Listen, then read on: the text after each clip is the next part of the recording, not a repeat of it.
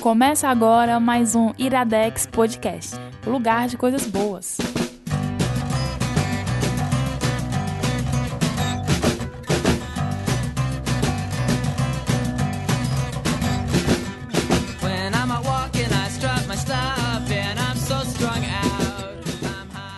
Está começando mais um Iradex Podcast. Olha os gritos, menino.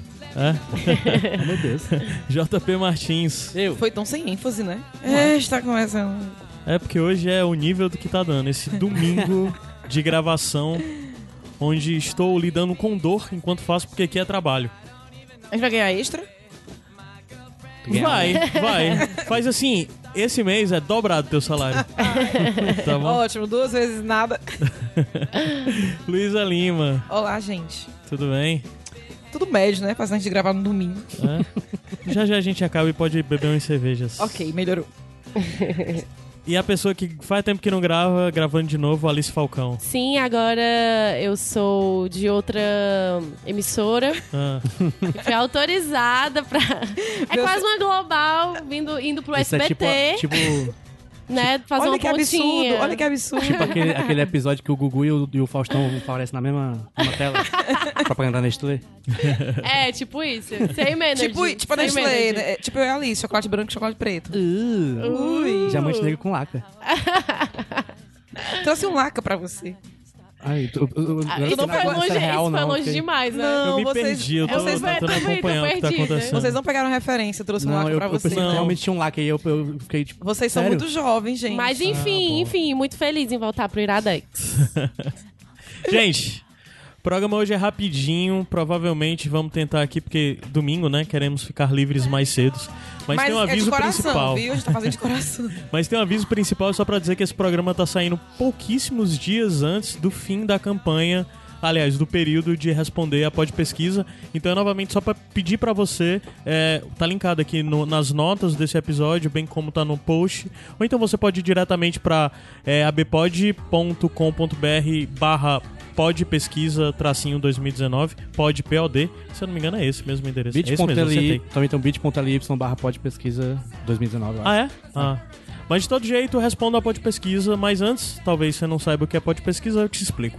Pod Pesquisa é, uma, é um, um evento que acontece dentro da Podosfera Nacional, já eu acho que essa é a quarta edição, e basicamente ela é realizada pela ABPod, que é a Associação Brasileira de Podcasts, que nesse ano de 2019 está com uma nova gestão e os caras estão é, dando gás assim para fazer a coisa caminhar. Então, assim, a Pod Pesquisa é interessante para isso, para mapear quem são os consumidores de podcast no país. É uma pesquisa aberta para todo mundo ir lá. Demora uns 10 minutinhos, não é tão rápida, mas eu acho que vale a pena e você ajuda os produtores. É, especificamente, a gente pede para que em determinado momento lá você vai citar alguns podcasts que você consome. A gente pede que você as- é, cite lá o Iradex Podcast, bem como os demais podcasts da RIPA, né? Os feeds, principalmente, o HQ Sem Roteiro, o Nicolas, o Aos 30, Sete Reinos e Iradex Podcast. E a gente pede isso porque se você responder marcando os nossos podcasts, os podcasts da casa, nós vamos receber, além do resultado geral, que vai ser aberto para todo mundo, nós vamos receber resultados específicos só das, dos, com os dados das pessoas que marcaram o Iradex, tá? E além disso também, novamente, reforçar o pedido como eu fiz nos outros, pra que se você puder, marque outros podcasts, tanto cearense como nordestino, caso você escute algum. Nós estamos procurando fortalecer esse movimento de dar mais visibilidade, sair um pouco da coisa do eixo sul-sudeste, assim, de produção de podcast, mostrar que aqui no Nordeste, especificamente aqui no Ceará, nós também produzimos muita coisa. Então a Pod Pesquisa é uma forma de nos ajudar. Marque nós lá, tá? É isso, É isso, acaba dia essencialmente 15. é isso. Acaba dia 15. Esse podcast tá indo ao ar, eu acho que, se eu não me engano, no dia 12. Espero não me complicar com isso, mas não, é dia 12 mesmo que vai sair. Então é isso. Tem pouquíssimos dias, corram e acessem a Pod Pesquisa. Ai, falei demais. Vocês cansaram? Eu falei, tipo, ficaram Eu até tava- um pouquinho. tava Tá, tá aqui deixando um você falar aí, pouquinho meu filho. É domingo, né? Então. Sim, então hoje a gente vai indicar duas coisas, certo? Ah, uma das coisas é uma série que tem alguns poucos meses que saiu, acho que um mês e pouco, né? Que saiu na Netflix. Sim. E outra que saiu só no começo do ano, assim. Aí fica um gap de. Sério, vocês estão indicando isso, todo mundo já falou, mas na hora que a indicação começar, eu já vou explicar melhor. Mas a minha perguntinha, coisa rapidinha que eu queria que vocês falassem é assim: a série que a gente vai indicar principalmente aqui é a da é Sex Education, né? E ela referencia outras coisas, né? Pra vocês que viram, que tipo de vocês têm uma certa facilidade ainda pra se enca- encantar, apesar da idade já ter passado com essas narrativas sobre jovens, adolescentes, etc. Ou a idade já passou disso?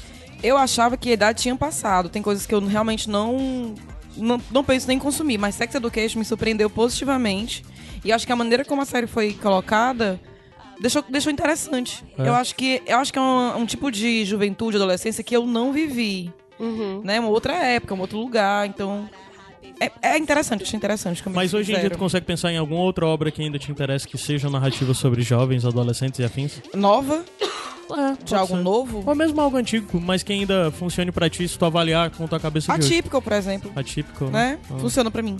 Tu, JP. Eu não vi Sex Education. Mas atípico eu também eu gosto muito. Gosto daquele filme A Mentira, A mentira? com a Emma, Ah, é, Stone, Emma é a letra A. Ah, é, esca- cara, é, para- para- é. aquela É, é, cara. É muito legal. Eu gosto, assim, são, são, são histórias um pouco diferentes, eu acho, do, do, do normalzão de romance entre adolescentes. Essas, essas eu né? não me interessam muito, não. Mas, é, tipo, quando se, se mudar um pouquinho, eu acho, já acho mais legal. É, É, só questão de clichê mesmo, eu acho, talvez. é, eu acho que a Luísa falou uma coisa que torna tudo interessante para o adulto que tá assistindo uma série que é para jovem ou que não necessariamente para só adolescentes, mas essa atualização e novas discussões, né? Essas, A Sex Education é muito isso. Exato. Tipo, essa, essa discussão tão desmistificada sobre sexo que Sex Education traz, né? E, e, tipo, personagens que. personagem é, homossexual e tudo mais. Então, tudo isso eu acho que incrementa muito para as outras audiências. É, hoje em dia, inclusive, falando isso, teve uma série que fez muito sucesso, que foi a, a da HBO, né? A Euforia, Eufória. Que é um pouco disso. E é uma série que, pra mim, demorou a pegar, porque eu comecei, ai meu Deus. Porque Eufória, tipo, muito, aborda muito coisa de droga. Eu, ai meu Deus, eu não tenho mais saco de ver série de jovem usando droga. Eu já passei dessa fase. Adorei skins, ah, sei lá, mais de 10 anos atrás, quando vi e tal. Na época Aí eu tava esperando- usava droga, né? Não, não, não. Eu era um Não, jovem ele, ele muito começou a usar careta. droga depois de adulto. Aí ah, eu fiquei um pouco isso, mas na verdade o Skins conseguiu. Oh, desculpa, o Euphoria, Euphoria. conseguiu sair um pouco disso e além, acho que por isso, por, por procurar contextualizar a realidade daquelas. Daqueles jovens e uma realidade mais próxima de pessoas mais velhas mesmo. É, eu não assisti. Melhorar os Eu problemas. não e tal. assisti exatamente por isso que eu tava, oh, meu Deus, uma série, adolescente, bababá. Eu não vi Ricos, né, por sei lá. Mas, tanto você como outras pessoas do nosso meio e da nossa idade tiveram o mesmo comentário, que depois, né, foram encarando de maneira diferente, eu acho que É um porque, dia eu dou uma chance. é, é porque apesar de ser jovem, traz discussões maduras. Traz um, um discurso mais atualizado e, e amadurecido sobre as coisas. É, eu tinha um medo de ser tipo Gossip Girl, entendeu? Ah, não. Porque Gossip Girl eu via pelo esporte, assim. Porque eram os problemas, a gente rica. Ai, meu Deus, e agora? Eu não posso pegar minha limusine. Sabe? Ai, terminou o namoro. Vamos pra Paris fazer compras. Eu, eu, Era eu tô lembrando agora de um meme que ficou pra sempre do, do Rebelde, que é que tem muito pensei Twitter. exatamente isso também. Que é, que é de uma das personagens chorando porque o pai, no dia do aniversário dela, vai levar ela pra Paris. e ela chorando, isso é um grande problema na vida dela. Gente, mas assim, ó, falando de sério, mas só. Olha, enchendo linguiça aqui, brincando. É, a gente tava conversando ontem sobre uma amiga nossa que ela cresceu num mundo totalmente diferente do, do meu, por exemplo, né? Não vou dizer de todo mundo, porque eu não tenho como saber. Mas que a gente tava falando disso, como, ela como era diferente. Ela tava indignada tal dia na- lá no lugar de trabalho, porque a mãe dela tinha feito uma promessa pra ela pagar. Ai, vou ter que ir agora pra Portugal, porque minha mãe fez uma promessa pra eu pagar. Aí eu, mas pra tu pagar, assim, a viagem? Não, ela já comprou nossas passagens e tudo, mas eu tenho que ir pra ir em Portugal, na igreja lá, porque ela fez essa promessa. E eu, caramba, Meu Deus! fosse mesmo pra, pra Canidé. Minha mãe não faz uma promessa- promessa dessa. Era a promessa que minha mãe fazia, pra ir pra Assim, Canidé. Ideologicamente, eu entendo ela. Faz promessa por mim, não, meu filho. Faz por você. Rapaz, podia fazer essa pra mim, viu? Vai Olha, tá aqui a passagem pra você ir pra Europa. Porém, tudo pago, Portugal. né? É foda. Vá. Difícil, né? Eu, eu fiquei morrendo de pena dela. Mas interessante, é, no, no final das contas, esse contexto todo e tal, é, eu acho que existem duas coisas distintas que nos fazem ou não se associar a uma coisa. Ou você se vê naquilo ali, né? Você tem empatia por, conseguir se associar facilmente, ou a história ser tão bem contada e aquilo ser tão bem desenvolvido, que, Que mesmo torna- que seja completamente distante de você, você conseguir é, entender aquilo e ser empático, né, com aquela É, eu narrativa. acho que Sex Education, talvez a gente esteja queimando uma pauta aqui, mas é disso, a gente se... Eu não me, não me vi me identificando com aquelas pessoas, Uhum. mas eu gostei tanto delas a ponto de me importar com o que estava acontecendo com elas. Sim. Bem, mas a gente pode subir a música e ir pro primeiro bloco de fato, que nem vai começar com Sex Education. Acabamos falando bastante já da Vamos série. segura, segura a audiência aí. No final, vamos falar de Sex Education. Vamos revelar aqui uma coisa sobre Sex Education. Mas a gente, vai subir... a gente vai subir a música e volta já já. E, Luiz, o que é, que é isso aqui? Iradex Podcast.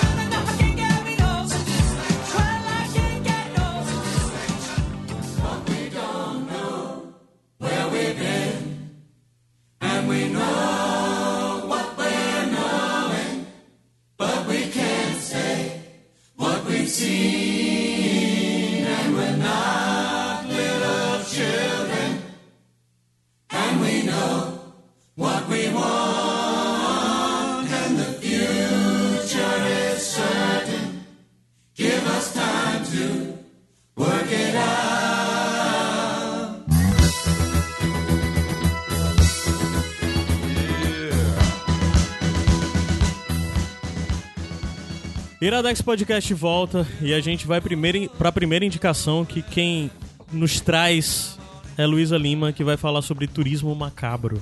Então apresente a sinopse. Turismo Macabro é um documentário, uma série de TV da Netflix, é, que foi produzida, é produzida e apresentada pelo jornalista neozelandês David Ferrier, onde ele visita lugares inusitados, inusitados pontos turísticos. Em inglês o nome é Dark Tourism, né? não é turismo macabro. E eu acho que, como eu falei antes para os meninos, a série ela vende uma coisa e traz outra. Porque quando você vê turismo macabro, você pensa que ele vai em cemitérios, né? Vai, não sei, conhecer gente bem do mal. Desculpa, vai... Lu, antes, bem rápido. É Hum. porque ele fala aqui em inglês, né? Porque turismo macabro, porque o certo é o Dark, Dark Tourism. tourism, Isso é. é. um termo real? Tu já sabe É um dizer? termo real. E Ah, aí então é chama. isso que- é, e tem os é. Dark Tourists, né? Então, ele apresenta. Ele se encontra com outras pessoas e é costume chamar as pessoas de Dark Tourists. É, eu acho que então o problema do macabro é que soa errado por uma tradução, mas no final das Exatamente. contas o termo certo é só esse do Dark Tourism. Dark Tourism. Talvez não É, tenha, a gente não tem tourism. esse termo aqui, né? E aí foi traduzido Turista como. dark. É, um turista dark, né? E aqui foi traduzido como turismo macabro. E aí, é, a gente tem essa, essa ideia que ele vai em lugares assim e tudo. E ele vai em alguns lugares realmente meio aterrorizantes, porque ele visita é, lugares onde crimes famosos aconteceram, onde serial killers são bem conhecidos. Então ele vai em lugares que houve catástrofes, catástrofes nucleares, inclusive, né? Lugares que são perigosos. Ele vivencia experiências bem perigosas. Porém, o que eu acho que está por trás dessa série, e o que me chamou muita atenção, é- é o conhecimento que vem. É, a gente estava falando antes, quando o Caio perguntou o que é que atrai a gente numa série, se a gente se identifica. Para mim, o que me atraiu nessa série é o conhecimento que ela traz. Então, é, pelas viagens do David, eu conheci lugares que eu não sabia que existiam e eu vi com outros olhos lugares que eu já tinha um conhecimento prévio. Né? Então, em algumas coisas eu me identifiquei com a opinião dele e outras eu apenas me surpreendi pelo que eu aprendi. Eu acho que é uma série que tem muito a ensinar, inclusive, né? São, então só tem uma temporada, não sei se vai haver uma outra, são oito episódios, e ele passa por lugares como a Colômbia, Estados Unidos, Japão, e tem um episódio muito legal que é o Zistão, né? Que ele vai para Cazaquistão, Turcomenistão, e o nome do episódio é o Zistão. E aí ele vai conhecendo pessoas, e pessoas, personagens reais de alguns acontecimentos, conversando com essas pessoas.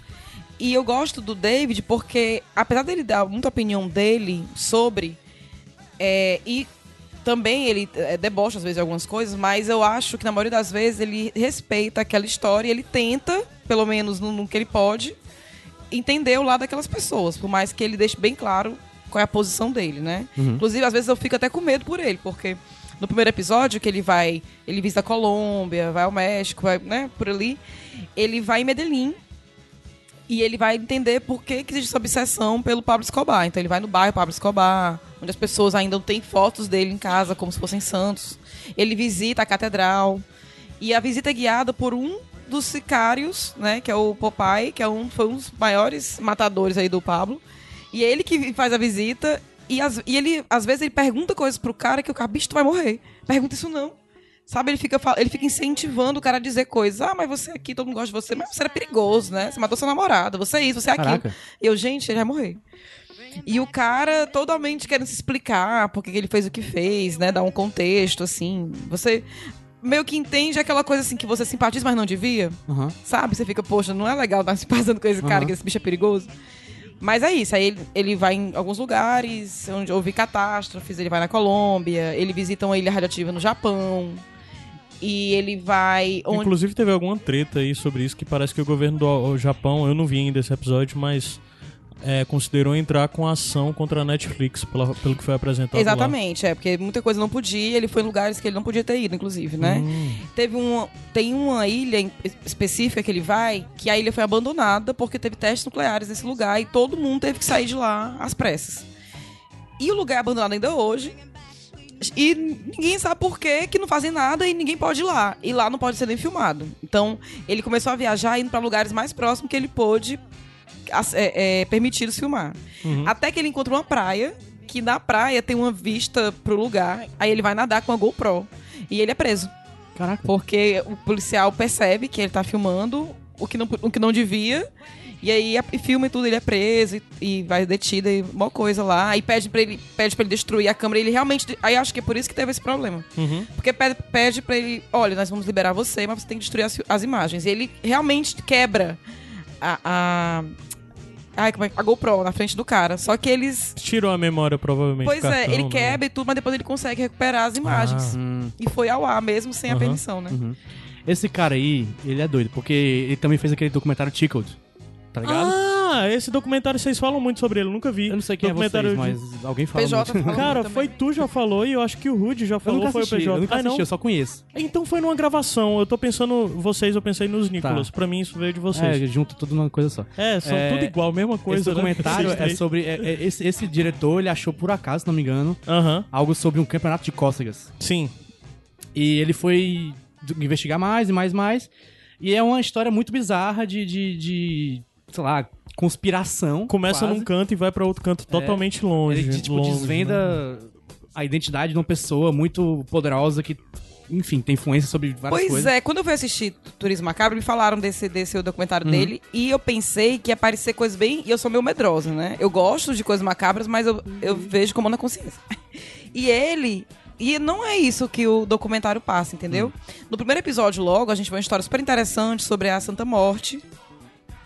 E eu já falei até um pouquinho dela, né, uma vez, com, com os amigos, que é muito bonito porque eles dizem que são pessoas que adoram o demônio, né? Que a Santa Morte é algo demoníaco. Os católicos, eles são totalmente contra. Se você procurar na internet, tem vários sites dizendo por que. que... Explica o que é a Santa Morte também. Né? Que- A Santa Morte é uma santa que tem. é, que é comemorado o dia dela, tipo um dia dos mortos, né, no México. E ela é uma, é um, é uma imagem de, uma caveira com um manto sagrado. É a morte, né? É a morte. um- ah. E as pessoas vão lá, tem a fes- as festividades e tem uma senhora que ela é como se fosse a, a mãe de santo do local. E quando ele vai visitar esse local, ele primeiro vai falar com padres católicos que falam muito mal de lá e dizem que tem exorcismo de pessoas e tudo mais. E quando ele chega na comunidade, nada mais é do que pessoas que aceitam a morte. Essa senhora, a gente descobre que ela perdeu o marido e que ela tem um câncer. E ela tá convivendo com esse câncer. E ela fala que o câncer foi a melhor coisa que aconteceu na vida dela, porque a partir do momento que ela descobriu que tinha câncer, ela mudou a maneira de viver. Então são pessoas que não temem a morte, que aceitam que a morte vai acontecer e fazem as pazes com a morte, entendeu? Então são pe- ela fala, ninguém deve viver com medo. Viver com medo não é viver. Então o que a gente faz aqui é aceitar que a morte existe, aceitar que coisas ruins acontecem, mas que a gente pode viver com elas. E acaba que pessoas que são marginalizadas, tem lá muitas prostitutas, bêbados, é, Pessoas ligadas ao tráfico, ao, ao tráfico, pessoas que moram na rua, criminalidade. estão lá. Eu acho que elas mais se sentem acolhidas. E como são pessoas vistas de mal, com maus olhos pela sociedade, então acham não que eles são adoradores do demônio, né? Como mulheres que, que antigamente que tinham pensamento próprio, eram inteligentes e estudavam, eram as bruxas. Então acho que seria uma versão moderna disso. E a Santa Morte nada mais te dá nada de mal, né? A senhorinha lá, ela faz bolo pra comunidade no dia. Ela faz vários bolos, bolos tem ah, imagens bonitas que só e tal, fotografado. E ela dá de comida pra essas pessoas e ajuda, entendeu? Sim. Isso aí mistura um pouco. é, esse episódio especificamente eu vi, e ele retrata uma coisa que até é legal algumas coisas você ver e procurar encontrar similaridades com o Brasil. Isso da Santa Morte especificamente é algo que você consegue associ- associar aqui com o Brasil com algumas coisas das religiões. Do candomblé, É, por é, exemplo, né? sim.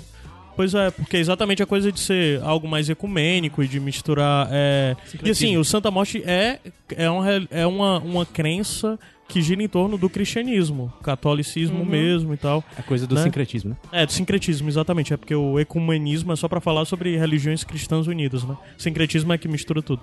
Mas tem um pouco disso, aí eu acho que é interessante um pouco como é retratado também isso, né? É, é mais aquela coisa, a gente teme o que não conhece, né? E depois que é contada a história, que você vê o que acontece, que não tem nada demais, digamos assim, então você meio que desmistifica do mesmo jeito que essas pessoas desmistific- desmistificaram a morte e lidam bem com ela. É, tem alguns episódios, eu não vou falar de todos aqui, nem dá tempo também pra não tirar. São quantos episódios? São oito episódios, Oito, né? ele vai em oito localidades diferentes, oito né, localidades próximas. É, e não necessariamente é tipo um canto, por exemplo, o primeiro episódio que é América do Sul, ele vai pra Colômbia, vai pro México. E tenta fazer a travessia legal pra entrar nos Estados Unidos. É, um negócio. É. É, existe. Mas é- isso é uma, uma atração turística. É uma atração turística, Nossa, não é. é de verdade. É entendeu? simulando, É sabe? simulando. Tem uma pessoa que paga. E o que eu acho bacana de toda a experiência que ele vive é porque ele tenta. Não dá certo em todos, mas ele tenta tirar alguma lição daquilo. E nessa específica, que eles estão tentando entrar legalmente nos Estados Unidos, mas é uma armação, né? São pessoas simulando como é Uhum. que seria. Mas eles ficam de verdade um dia inteiro sob o sol, eles ficam escondidos, com pouca comida. Tudo isso eles vivenciam, menos o perigo, realmente, ser morto, né? E, tal. e aí eles ficam falando, eles conversam, né? Ele com os outros Dark Tourists, que eles chamam, ficam conversando sobre isso. Como eles estão ali, vivenciando aquilo, e como eles são privilegiados por estarem, por estarem apenas vivenciando aquilo. Eles não estão. A vida deles não está dependendo disso. E tem um cara que até fala: imagine o quão deve ser ruim na, na- no país desse cara que faz isso para ele se submeter a passar por isso em busca de uma vida melhor. E é porque estão só fingindo, né? Uhum. Eu acho que, assim, isso dá abertura pra várias críticas, ou você também olhar e falar, ah, mas as pessoas. É uma maneira das pessoas serem mais empáticas. Sim, também Ex- dá abertura pra muita crítica, Dá. porque é uma coisa É. de, olha, um bocado de gente Muito branca querendo se. É, não. Não, e eles ficam muito falando, caralho, tem- nesse, nesse momento específico das tem uma hora que eles ficam direto dizendo, a gente é muito privilegiado, a gente é muito privilegiado. gente Ele é também, privilegiado." em Então, alguns momentos, ele critica os Dark Tourists, sabe? Ele fica. Ele tá lá fazendo o papel ele fica dele. fazendo pouco. Ele faz poucas vezes e ele fica assim, como é que alguém paga? Tipo, é muito privilégio mesmo, É, eu a- pagar pra pas- passar por isso. É entendeu? interessante, inclusive, isso, porque a visão que eu tinha da série é que parecia. a- a- aliás, a expectativa que eu tive quando li, quando fui ver e tal, era que seria uma pessoa que é apaixonada pelo bizarro. Eu mas não é. Mas não é, ele é um cara que se propõe a entrar nesse mundo e observar esse mundo sobre a visão dele, que não necessariamente é de, sei lá, tinha, aquela, tinha aquele carinha antigamente brasileiro, um de óculos, que ia pra Índia e ficava, passava, sei lá, no, no Domingo Especial e, no- sei lá, no Gugu, um- umas coisas bizarras assim, né? Eu não, eu não lembro o nome desse cara, mas é um cara altão de óculos e tal. E ele era um cara que era apaixonado pelo bizarro, assim, no nível que ele ficava, tipo, normalizando tudo. Não que não tem que normalizar. Mas o, o, o, o, o turismo macabro não é isso. É um cara que não tem essa visão romântica sobre aquilo, observando Isso. aquilo. Inclusive, ele é um homem branco, de classe média, da Nova é, Zelândia. ele é meio bizarro o jeito dele, assim. Na verdade, eu acho que o David, ele gosta de coisas bizarras, mas ele tá, Ele ali não tenta- romantiza. É, ele tá querendo entender o tem noção. apelo, tá entendendo? Ele, ele realmente quer entender o apelo daquilo, ele não entende porque Eu as acho pessoas que, fazem é, aquilo. eu acho que foi mais. É, é, é, uma, é um documentário, né? É uma série documentário, Isso. né? Mais da visão, até mesmo do espectador, do que o É. espectador teria dentro dessa situação. Ele mostra, ele mostra a visão do, de quem tá fazendo, obviamente, né? Ele, ele dê- abre espaço que a pessoa fale, conte seus motivos e tudo mais. Mas assim, eu, pra mim, o David era eu na situação, entendeu? Eu ficava, Sim. tipo, às vezes criticando a pessoa, poxa, como é que o cara é fã de um assassino em série e tal? E ele meio que. na- às, vezes, às vezes falava pra pessoa e eu, cara, cara, esse bicho vai apanhar. E às vezes ele falava para pro público, né? Mas só pra destacar alguns, né? Não falar todos, mas assim, tem uns muito bacanas. Um sobre é, o assassino do, do Kennedy, que ele existe num roteiro lá turístico, que faz todo o percurso, mostra onde ele foi morto. E tem uma atriz que interpreta Jack Kennedy, que ela anda com você no percurso. Caralho. E ela não pode sorrir nem pras fotos, porque ela está triste porque o marido morreu. Nossa senhora. É, é muito bizarro esse aqui, aparece Jack Kennedy. Tem um bom também, que é no Japão, uma floresta que as pessoas vão pra se matar. Uhum. É conhecido por um lugar onde as pessoas vão, vão pra se matar e eles vão lá entender que, qual é a vibe desse lugar. Aí deu treta no, no YouTube que o cara. Sim. O vlogger foi, foi lá e ele filmou E um filmou corpo um pendurado numa árvore. Foi. É, Sim, foi aquele O Logan Paul. Logan, Paul. Pois é, ele não. Três vezes por ano, pelo menos, esse bicho tem que fazer algo muito babaca, né? É. Pois é, ele não. Na verdade, ele fala que não viu e que não estava indo lá para isso. Sim. Ele estava mesmo querendo entender a vibe do local e por que, que o local era tão propício. Uhum. Também um dos que eu mais gostei e me deixou mais indignada, digamos assim, é o, do- é o episódio dos Estão, né? Que vai no Cazaquistão, Tur- Turcomenistão. E o Turcomenistão é impressionante porque é um país governado por um presidente louco. Que megalomaníaco, onde todos os edifícios são de mármore, com esculturas a ouro, é uma coisa assim surpreendente. E tá tendo jogos no, no- nesse local, né? É tipo uma pré-olimpíada. E onde, pra fazer esses jogos, eles construíram espaços e gast- eles gastaram mais do que as Olimpíadas, e três vezes mais que as Olimpíadas do Rio, pra fazer esses Jogos Olímpicos do país. E o impressionante, não tinha ninguém de fora pra assistir.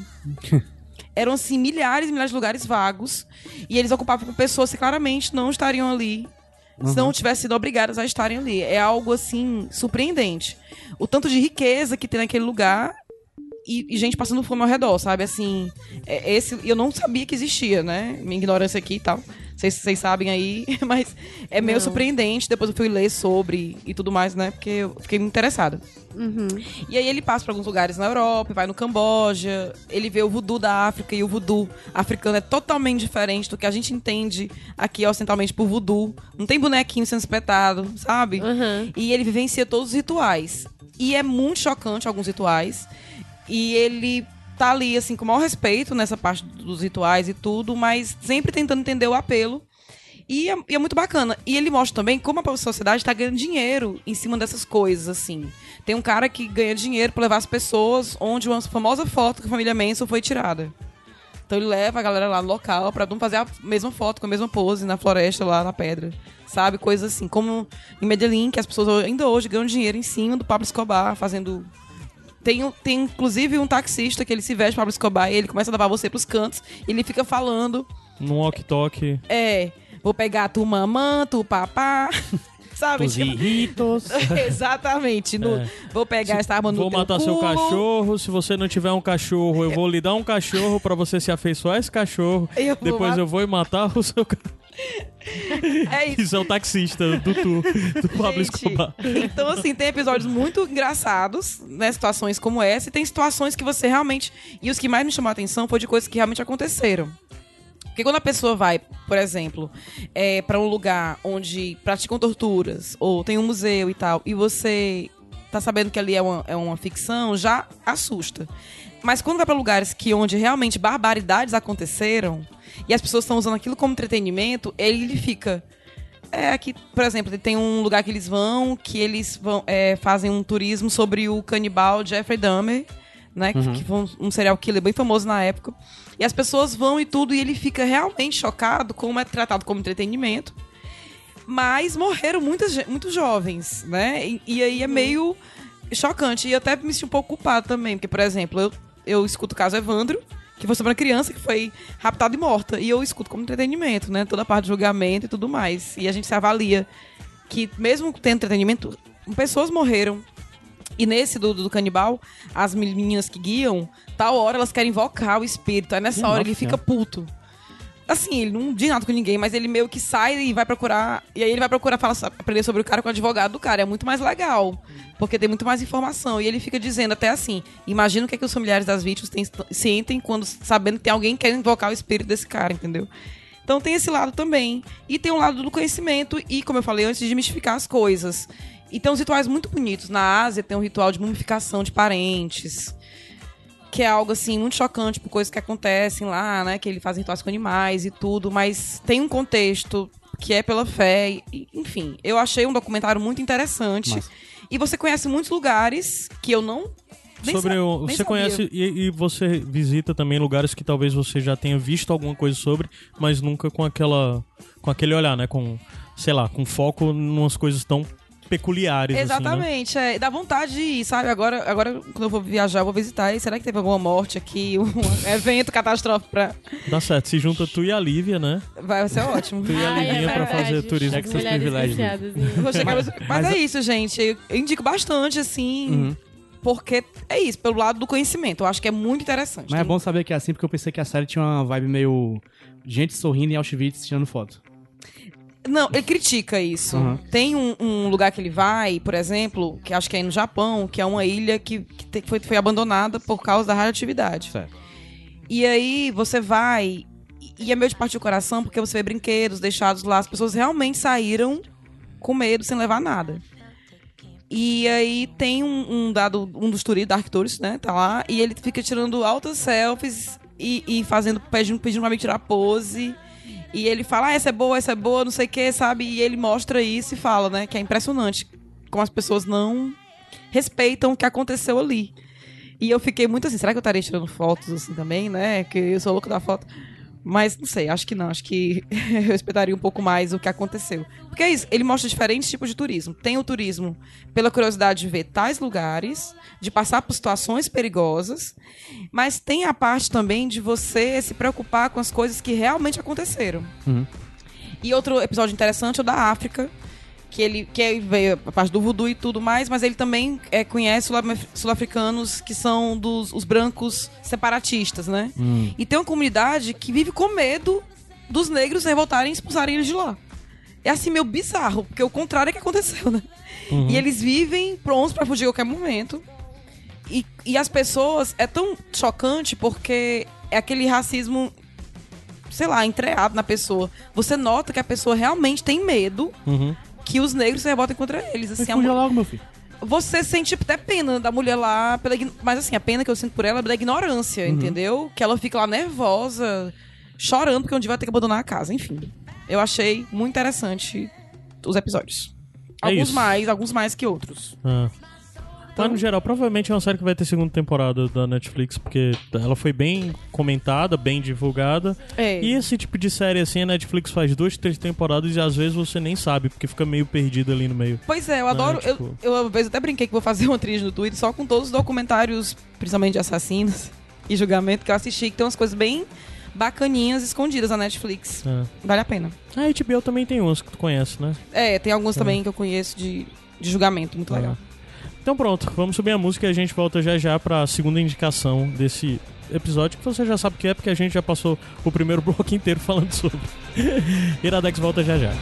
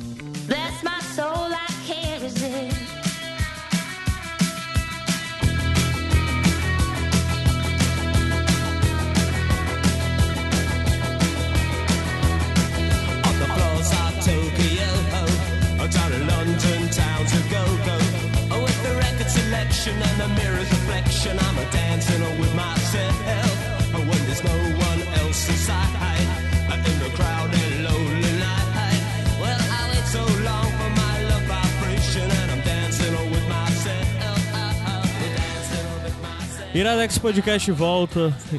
E a primeira coisa que eu vou avisar a quem tiver interessado, quem tiver gostando alguma coisa das músicas desse episódio, é que todas são músicas que tocam em Sex Education no decorrer da temporada. Que um dos pontos altos é uma dessas séries que geralmente você diz, ah, as, séries, as músicas são muito boas e tal. E é bem o caso de Sex Education. Tem sei lá, um leque grande de estilos diferentes que tocam no decorrer da temporada. Ela nem chega a marcar por ter uma soundtrack original, nem sei se tem, nem lembro se tem. Mas de música, assim, é direto. Todo episódio, sei lá, toca uns 10 músicas diferentes, em momentos diferentes. Isso é muito legal dentro da série. Ah, mas vamos lá, vamos falar de Sex Education. Isso eu que vou apresentar a sinopse, né? É, já que fui eu que decidi indicar ela hoje, a Lu até pensou, Caio, mas ela é do começo de 2019, será que vale a pena e tal? E de fato a gente não falou sobre ela, porque meio que o Iradex passou. um- Teve longos períodos aí, não teve uma continuidade muito boa. Foi uma série que nós íamos indicar e ficou pra depois. Verdade. Ah, saiu em janeiro de 2019, é uma original Netflix, né? E vai sair, por isso, meio que por isso que eu tô indicando, agora em janeiro de 2020 vai sair a segunda temporada já. Já tá confirmado, já terminou de gravar, etc, né? E Sex Education foi meio que a gente agora parando pra pensar, eu tava lembrando de conversas com os amigos, né? Como no decorrer do ano a gente esquece de quais são os melhores filmes ou melhores séries quando são coisas lá do começo do ano. A gente só lembra de coisas meio que do É. segundo semestre, né? É, muita gente já não lembra de Sex Education, acho. E é fácil um dos pontos altos de, desse, desse ano, assim, em séries, né? Esse ano Ele teve conseguiu? muita série boa, Muito, na teve verdade, né? fato. Assim, mas eu lembro que Sex Education, na época, um grupo nosso particular, todo mundo via, a gente tava comentando. Sim, sim. Como hoje em dia comenta um pouco de Watchmen, de Mandalorian, mas É. porque teve muita coisa boa de Não, série. é, Sex Education foi fácil, uma das melhores coisas desse ano, né? E daí, ah, e ela foi meio fenômeno, porque a Netflix até chegou a divulgar, que nunca divulga número, mas que no primeiro mês só ele teve 40 milhões de, de, de espectadores pra série, né? É muita coisa. É muita coisa pros números assim. E a Netflix geralmente não costuma divulgar números, né? Mas se eles divulgaram isso é porque é o que eles se orgulham muito. Mas vamos lá, a série é. É uma série que se passa na Inglaterra, então acho que isso é algo muito importante se dizer, porque ela tem todo esse climazão britânico. Digamos que, do mesmo jeito, quando você pensa em séries adolescentes britânicos, talvez você acabe lembrando de coisas como Skins ou até mesmo como Misfit. Mas ela tem uma certa pegada de skins, apesar de que ela tem uma linguagem, é, até mesmo um formato, sei lá, o, o modo como ela é guiado fica até mais próximo, talvez, de uma produção americana, sabe? Acho que é um pouco a coisa da Netflix, de ter produções espalhadas pelo, pelo mundo, mas elas serem um pouco mais globalizadas, serem um pouquinho mais similares. Não sei se isso é bom ou não, mas acaba ficando meio tudo parecendo um pouquinho americano. E Sex Education é um pouco isso. É, é aquela a tendência da comédia drama, né? Porque n- eu acho que Skins era mais focado no drama em si. Aham. E, e essa tem comédia. É, o uma Sex Education- Bem, bem mais bem-humorada. Sim, assim. é uma série que bem engraçada, muitas vezes. Mas bem a- engraçada até mesmo. que a assim. Netflix ela, ela quebrou um pouco isso com The End of the Fucking World. Eu acho, não acho ela tão Sim, sim, né, sim, americanizada, não. Acho que ela é mais. É. Enfim, É, de fato. Não, é evidente que eu tô falando É, de uma forma lógico, geral. né? tô- é. comparando. E, e a linguagem que é adequada, né? Mas eu acho interessante lembrar isso, porque de certa forma você pegar isso, talvez a série seja um pouco dessa fusão do que nós já conhecemos de skins, desse, dessa coisa britânica, mesmo do humor britânico, mas que tem uma clara influência ali do que é feito, por exemplo, foi feito pelo John Hughes nos anos 80. É, Freaks and Geeks tem um ar muito forte Sim. de Freaks and Geeks Tem. valendo nessa série, muito mesmo. Tem sim. Aí eu acho que ela acaba. E, e- e ela tem tudo isso e tal. E tem toda aquela coisa que no começo você fica achando que ia ser uma série meio boba de adolescentes e sexo. E, e a série do nada lhe pega de surpresa porque ela começa a falar sobre sexo, mas ela fala sobre sexo não do ponto de vista é, que a gente está habituado a ver, né? Ele fala sexo sobre uma questão de saúde, associando o sexo à saúde A saúde. das mais diversas, das mais física, diversas. mental, etc. Então é, ele naturaliza muito o, o tema sexo e, e- e nisso, apresentando isso como um aspecto da saúde, um aspecto individual que todo mundo tem, independente, inclusive, a não sexualidade, etc. Aí a série acabou me surpreendendo muito por isso, porque eu acho que é muita coisa de eu, uma pessoa de 86, assistindo essa série, com minhas referências, que são isso, de John Hughes, etc. e tudo mais, agora pegando uma série que tem um- uma visão para falar com a nova geração e eu acho que ela fala muito bem, eu não posso afirmar isso, mas é um- uma forma completamente diferente de como falou com a minha geração. Isso pra mim é bem surpreendente, porque é tudo mais ma- naturalizado e tudo mais falado no nível intelectual, assim, é, no nível mesmo de informação, científico, etc. Muito superior, sabe, ao que a gente via na década de 80 e 90. Isso pra mim foi a primeira coisa que foi bem impactante. Mas vamos lá. é, como se onde se passa a série, como eu disse, é na Inglaterra, né? Ah, não especifica bem região e tal, mas é algo meio do interior, tem meio que, sei lá, mar de um lado e do outro tem aquelas coisas daquelas grandes matas, florestas, etc. Então é bem aquele clima meio úmido de Inglaterra, super úmida e, e pessoas ali naquela sua vidinha de cidades menores, Cidade etc, né? um Não é a loucura Londres, né? E daí ela fala a história do Ouris, que é um meninozinho de 16 anos, que mora só com a mãe, e ele é um meninozinho bem peculiar nessa coisa, nerdzinho, pôster de Star Wars Uhum. e games e coisas afim no quarto. Um povo que a gente conhece daqui, né? Por aqui, assim, E a menina gente. é. A mãe dele é uma terapeuta sexual, né? E é uma terapeuta sexual bem no clichê do que é, que tudo pra ela é estupidamente normal, tudo pra ela é estupidamente. É, é, cabível, super compreensível e tal, mas ela é essa pessoa super progressista, super não sei o quê, e tem uma parede que separa ela e o filho, assim, sabe? Aí a série, inclusive o primeiro trailer inicial, vende a ideia de que a série vai ser muito sobre a relação dele com a mãe e tal, mas não, não é. Não. Mas só que a, a relação com a mãe é sempre um. É sempre um, um- um extra dentro da série, é sempre algo que ajuda melhor você a entender por que aquele menino é daquele jeito, É, etc. E é engraçado porque, assim, a gente pensa um pouco na gente adolescente, né? É, eu não tiro tanto por mim, porque eu tive uma criação onde eu sempre pude falar abertamente de sexo com a minha mãe. Jamais com meu pai. Eu aque que o papai achava que quando eu me separei, eu vou ter ser virgem, inclusive. Né? Não, não tinha essa... Mas a série, ela brinca um pouco com... é, como é ruim não poder falar de sexo com os pais, mas também como é ruim falar demais de sexo, né? E ela quer trazer abertamente, ele fica também constrangido e tudo com o Aham. jeito que a mãe dele trata do assunto. É, e ele, ele tem um trauma do passado dele que, enfim, não vale falar. E, assim, é complicada a relação deles também, porque ela tenta meio que ser controladora. Porque ela quer que ele se abra mais. É, e, e- ela tenta controlar isso, de É um certa forma. paralelo aí interessante de que ela é super liberal, super não sei o que, super não sei o que, mas na verdade ela meio que sufoca ele com essa obrigação de seja Que- assim. exatamente, que ele- que ela quer que seja, É, que né? seja. Sim. Seja aberto, seja não sei o que, me diga o que você tem que fazendo, o que é com quem você tá fazendo, e na verdade ele simplesmente não quer necessariamente compartilhar, né? É literalmente o personagem do Ben Stiller e da Barbara Streisand entrando no filme maior ainda. É, Quem Pronto, eu acho que é uma boa. É uma, sim, é um bom É paralelo. o mesmo personagem. É um bom paralelo. É verdade. É um bom paralelo, sim. E aí ele tá no. Ele, ele, ah, você vai falar. Não, pode falar. Não, é porque você tava falando da, da sinopse, aí é, ele entra, ele, ele sabe muito sobre sexo, né? É exatamente, aí- porque ele, ele é uma pessoa, aparentemente, você meio que nota, isso é bem no começo, sexualmente meio reprimida. Uhum. E na verdade ele nem sabe que ele sabe tanto de sexo como ele sabe exatamente por conviver com a mãe, que é um especialista. Então, Sim. tipo, ele começa a ver o problema dos outros e de alguma forma as pessoas começam a reconhecer nele uma pessoa que entende disso, né? Por circunstâncias, coisas que acontecem dentro da série. É E engraçado aí que ele tem a parte teórica da, da É. coisa. É. E aí ele, ele entende a parte teórica, mas a parte prática ele não entende nada, e aí ele.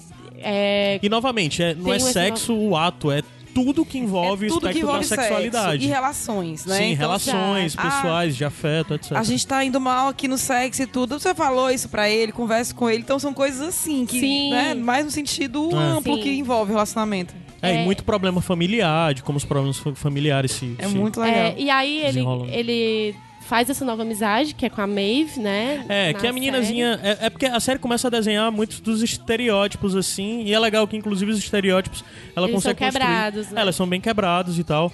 Mas tem a meninazinha que, de alguma forma, é, é- é aquela. A, a Riot Girl, né? A. a é, A, Ma- a a, a menina com bad reputation, assim, É, bem que tem o esquema rock and cabelo- roll. Tem o cabelo pintado, Com de fama de, rosa. de, de ter relação com todo mundo, etc. é Aquela velho 80, clichê. É, aquele velho É, clichê que não da é bem menina. o caso, É. né?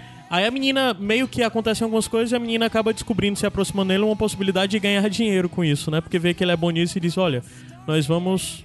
Você vai começar a prestar consultoria para as pessoas sobre isso. Você vai ser terapeuta pessoal. Mas eu não sou profissional, não sou formado. Não, mas nada. eu-" É, E a menina tá fazendo isso porque precisa de um certo dinheiro. Aí É, meio que as coisas vão acontecendo mais a partir legal daí. é isso. De dele ter que lidar na escola com E- a realidade dos colegas e tal. né? É, o cara falou muito bem que, é- e que apresenta personagens clichês, na verdade não são, né? Então a gente, a gente acha, no primeiro momento, que ela tá se aproveitando dele, por ele ser mais ingênuo e ela mais espertinha e tudo. Mas na verdade ela precisa daquele dinheiro. Ela assim, precisa né? do ela dinheiro. Não tá a gente vai só... conhecer um pouco a realidade dela, que é, bem, bem. Ela não tá ali só pra se dar É. bem em cima dele. É, e aí, aí no meio disso tem um outro personagem que é um grande destaque. O Eric, que é o melhor é, personagem. que é o melhor série. personagem. Pois é, gente, que é é, maravilhoso. é interpretado pelo Knut Gatois. É. Eu não sei, eu não sei se é assim que pronuncia, mas ele, enfim. é, ele é, é, descendente de africano, né? Se eu não me engano, da Ruanda, então tem tudo isso. E, E- aqui ele faz o papel também de um descendente de ganês, né? De um... Então ah, ele é negro, a família dele é negra. É. E é essa coisa de, de descendente mesmo. E ele é gay, né? Uhum. E eu acho que uma das grandes implicações é que ele é uma pessoa, assim, super extrovertida e ele Extravagante. quer extravagante, ele quer conhecer as pessoas, as pessoas não querem conhecer ele, mas ele É, quer ele Super quer ser esforçado. Super esforçado, exatamente. E ele é a pessoa que começa o ano de esse ano vai dar certo, esse ano que nós vamos ser populares e que vamos É. fazer sexo. Aí é um pouco o clichê, né? De você até ficar vendo, vixe, a série é isso, né? Fica um ar meio bobo, assim, American Pie, É, e não, mas... Eu pensei imediatamente que esse cara é o Stifler.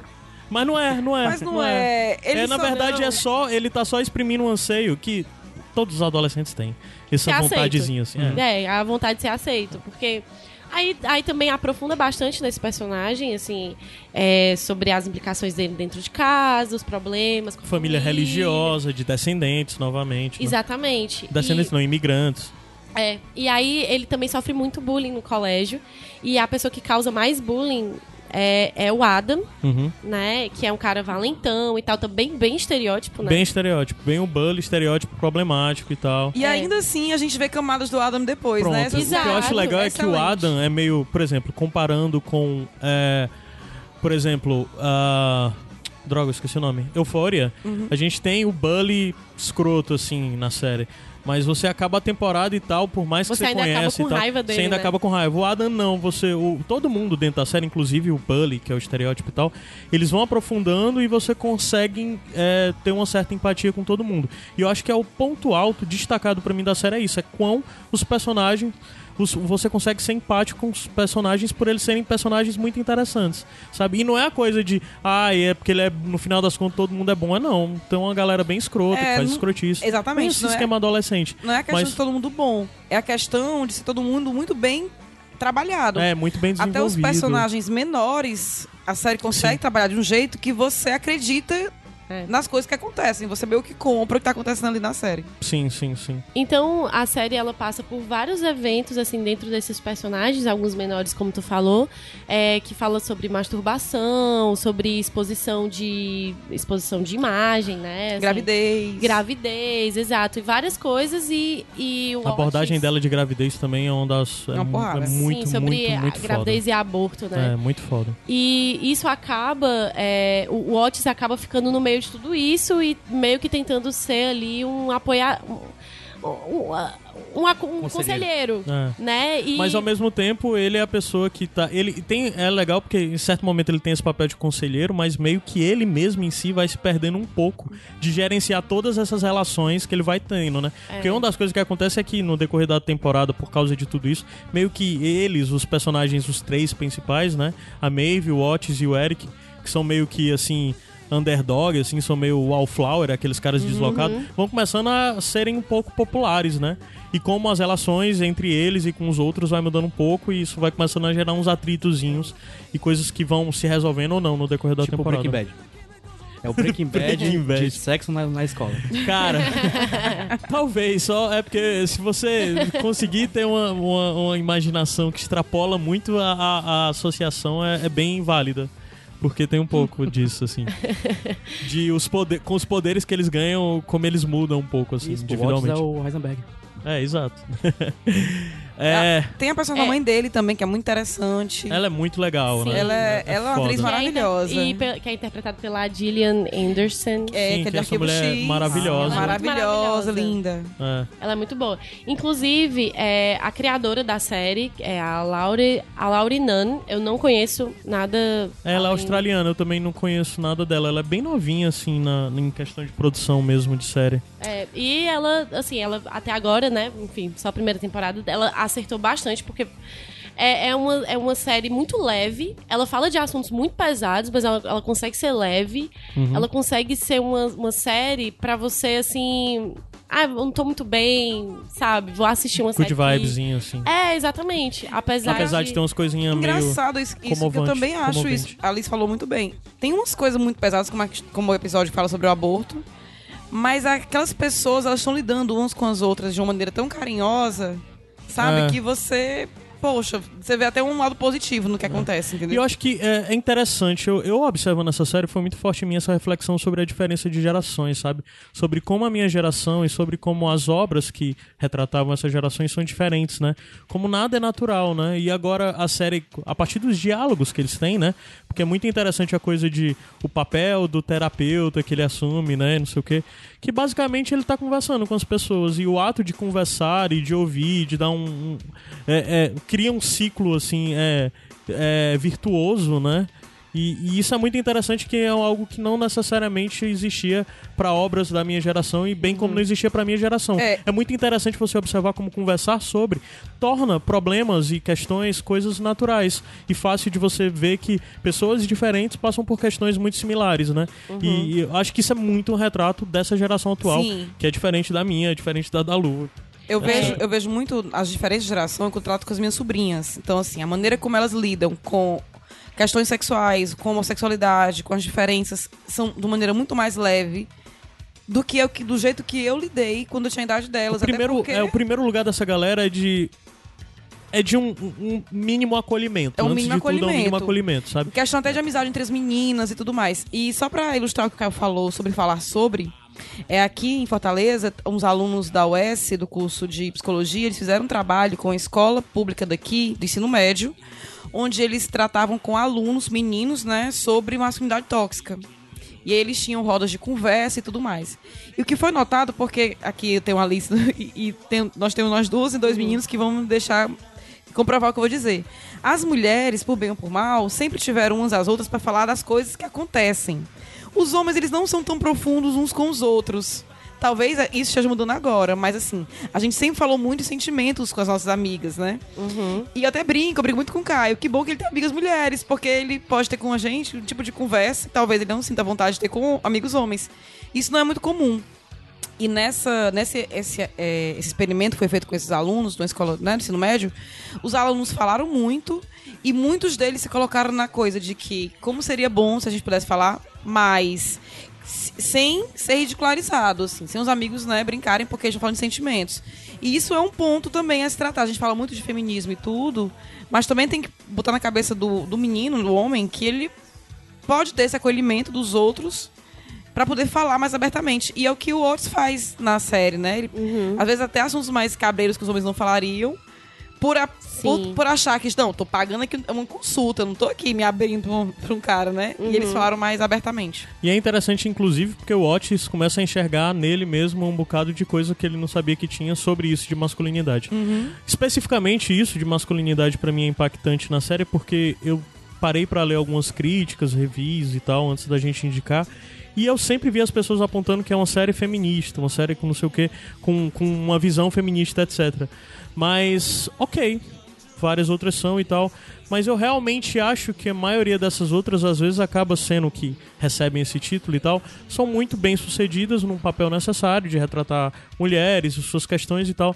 Mas eu acho que por vezes acabam por ser superficiais ao retratar questões masculinas. E Sex Education pra mim se destacou por isso. Então, se eu tiver que apontar, pra mim é uma série que feliz, é, eu não vou apontar sobre ser ou não ser feminista, até porque né, não é eu que tenho que apontar isso, mas eu aponto ela como algo destacado, que ela é muito feliz em debater masculinidade, muito.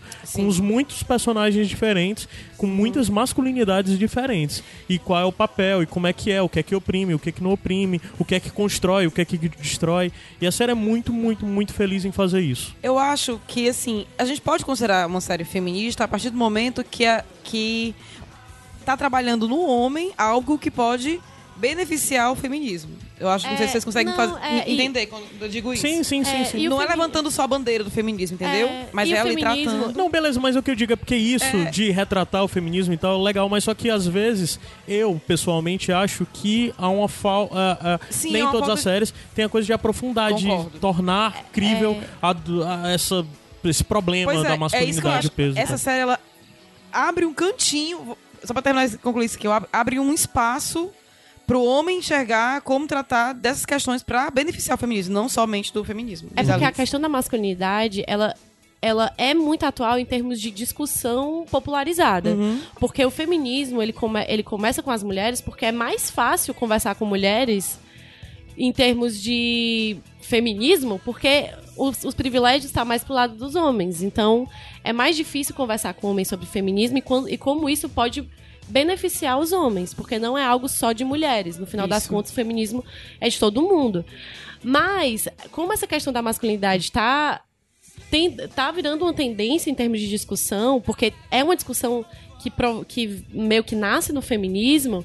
É, é- essa série ela é muito atual. É uma Total. série que, inclusive, por exemplo, essa conversa sobre sexo em si, sexo no colégio, né, essa é, educação sexual, ela é algo muito atual. pra- pelo, pelo menos aqui no Brasil, ainda existe muita discussão sobre a educação sexual, como, po- como não pode ou como pode, e tudo mais. E o quanto a gente precisa. Tanto, assim, eu como adulta, já, eu preciso ainda de muita educação sexual. Ainda preciso entender muita coisa, a gente precisa entender o nosso corpo. E eu acho que para os homens é ainda um tabu muito grande, por exemplo, sobre a questão do, do quanto o homem deve prover na cama e tudo mais. Eu, eu acho que essas discussões que da masculinidade estão muito arraigadas nisso, no sexo e, Uhum. enfim, quanto à exigência e tudo mais. Aquilo sempre do homem ser o provedor, né? Então, É, é do sexo, é do dinheiro, é de tudo, né? Que o homem tem, sei lá. E até mesmo eu já vi discurso de mulheres femini né, feministas e feministas a ponto de dizerem assim: ah, mó pai, a gente encontra esses caras à noite, vai pra cama e o cara bebaço não dá nada. Ah, nem. Tem, bora, meu filho. Tem, não, calma, se você também não, quando você não tá afim ou, ou por algum motivo, você também, né? Não, e aí, essa pressão que tem até mesmo nas mulheres. Exato. Não, Então, existe é essa pressão muito boa. grande. E, não, é, é, o cara não tá com vontade, então claramente o cara não gosta de mulher. Assim, É. né? Existe tudo isso. E assim, na série, é, entra nisso e eu, eu acredito que. Assim, eu espero que isso entre mais nessa segunda temporada, assim. Até mesmo pro próprio personagem, né? Que ele tá começando, ele tá no iniciozinho E a gente ainda. torce tanto por ele, né? Eu torço tanto por ele. Sim, ele, e, enfim, né? A gente tava falando sobre ser uma série que não é tão clichê, mas ela tem os seus clichês, assim, tem os seus, os seus romances dentro dela e tudo mais. Também é legal, você acaba torcendo pros personagens. É. Só pra finalizar a indicação, outra coisa que eu acho interessante ressaltar é uma observação que eu tive sobre como é mais fácil você é, observar obras britânicas e ver naturalizado diversidade. Diversidade racial, diversidade de gênero, etc. É a mesma coisa que você tem ao ver Ias e Nias. Você fica pensando às vezes de caramba, nessa série tem um gay, tem não sei o que, tem não sei o que, tem não sei o que, não sei o que. Mas na verdade é porque a realidade britânica é bem mais aberta a essa diversidade do que a americana que a gente está muito acostumado de ver e a brasileira. Então a série também é muito feliz ao retratar isso. Pegar os perfis, os, as imagens do negro, do gay, etc. e desenhar uma imagem é, e, e pôr eles num lugar comum, onde o que está sendo apresentado ali não é necessariamente uma, sei lá, não é necessariamente uma condição ou algo que tem que ser debatido, algo. É natural, tudo que tá ali é natural, é, o personagem o- negro atleta, é só negro atleta, nunca tem uma questão de debater sobre qual o papel dele como negro atleta e tal. É- eu acho que é ah, muito mais naturalizada a diversidade na família, de famílias interraciais, etc. Então é outro ponto alto da série de Sex Education, que, como eu disse, provavelmente nem é algo por causa que a série procurou fazer, porque a realidade desse pessoal Pode é, ser, é mais comum isso, né? Tu lembra que a gente tinha falado sobre isso no Years and? Sim, até eu brinquei na minha indicação que era a família mais é, é, é, diversa que eu conheci, porque tem tinha um deficiente físico, tinha o gay, tinha a lésbica ativista, tinha a dona de casa, tinha todos os estereótipos estavam na família. Pronto, é isso. A gente falou já um bocado de Sex Education, vejam, corram. E agora a gente vai pro bonus tracks. Encerrar esse bloco e volta já já pro, pra finalizar esse programa.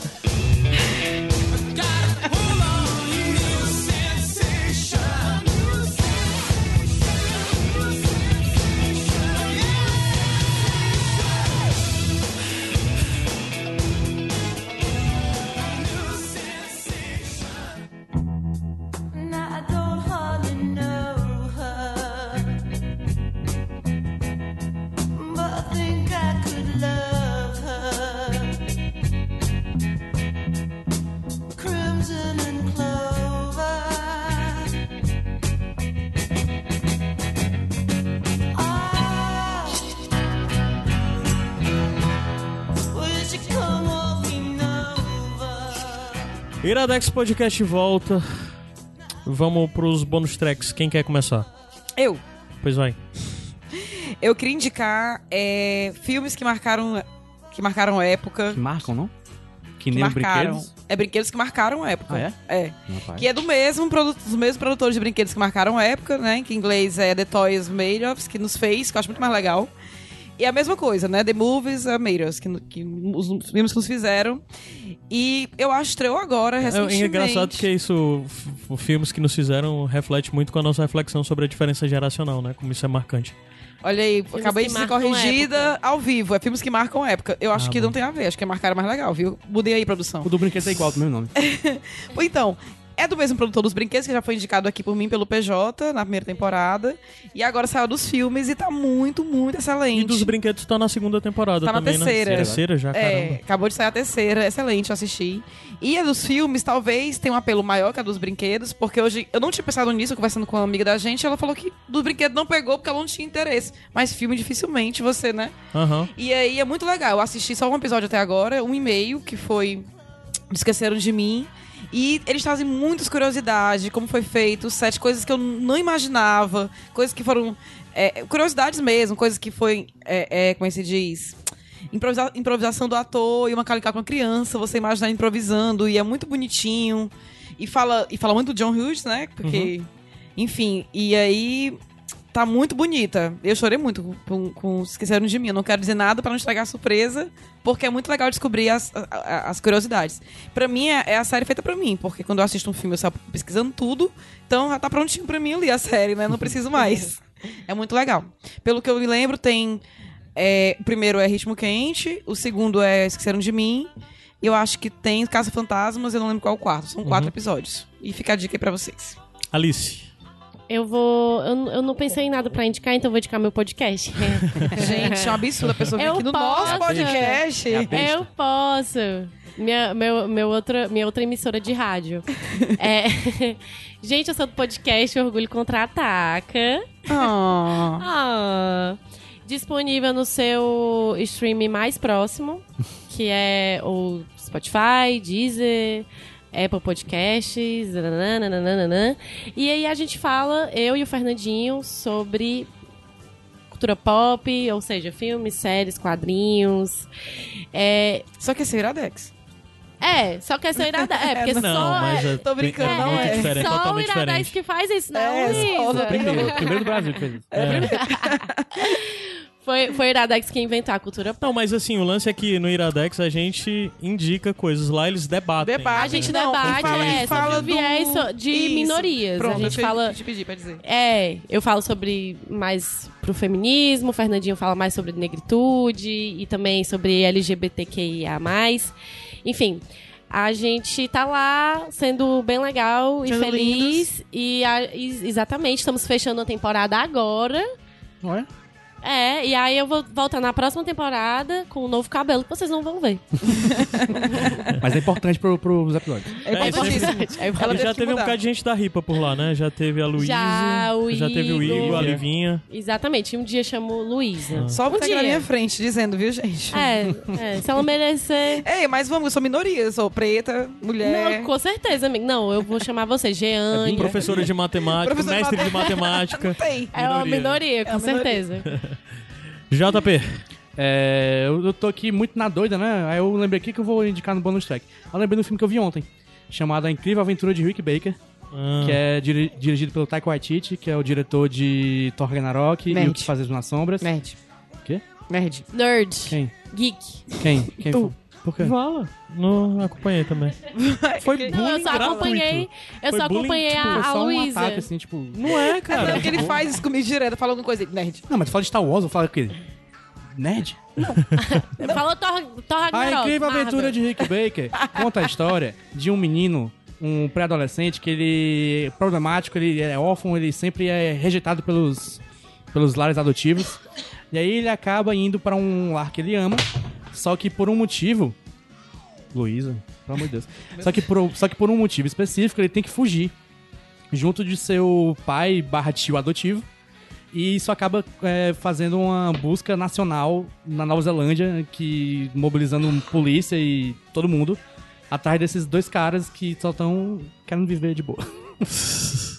é bem legal esse filme. Engraçado, é. Pra toda a família.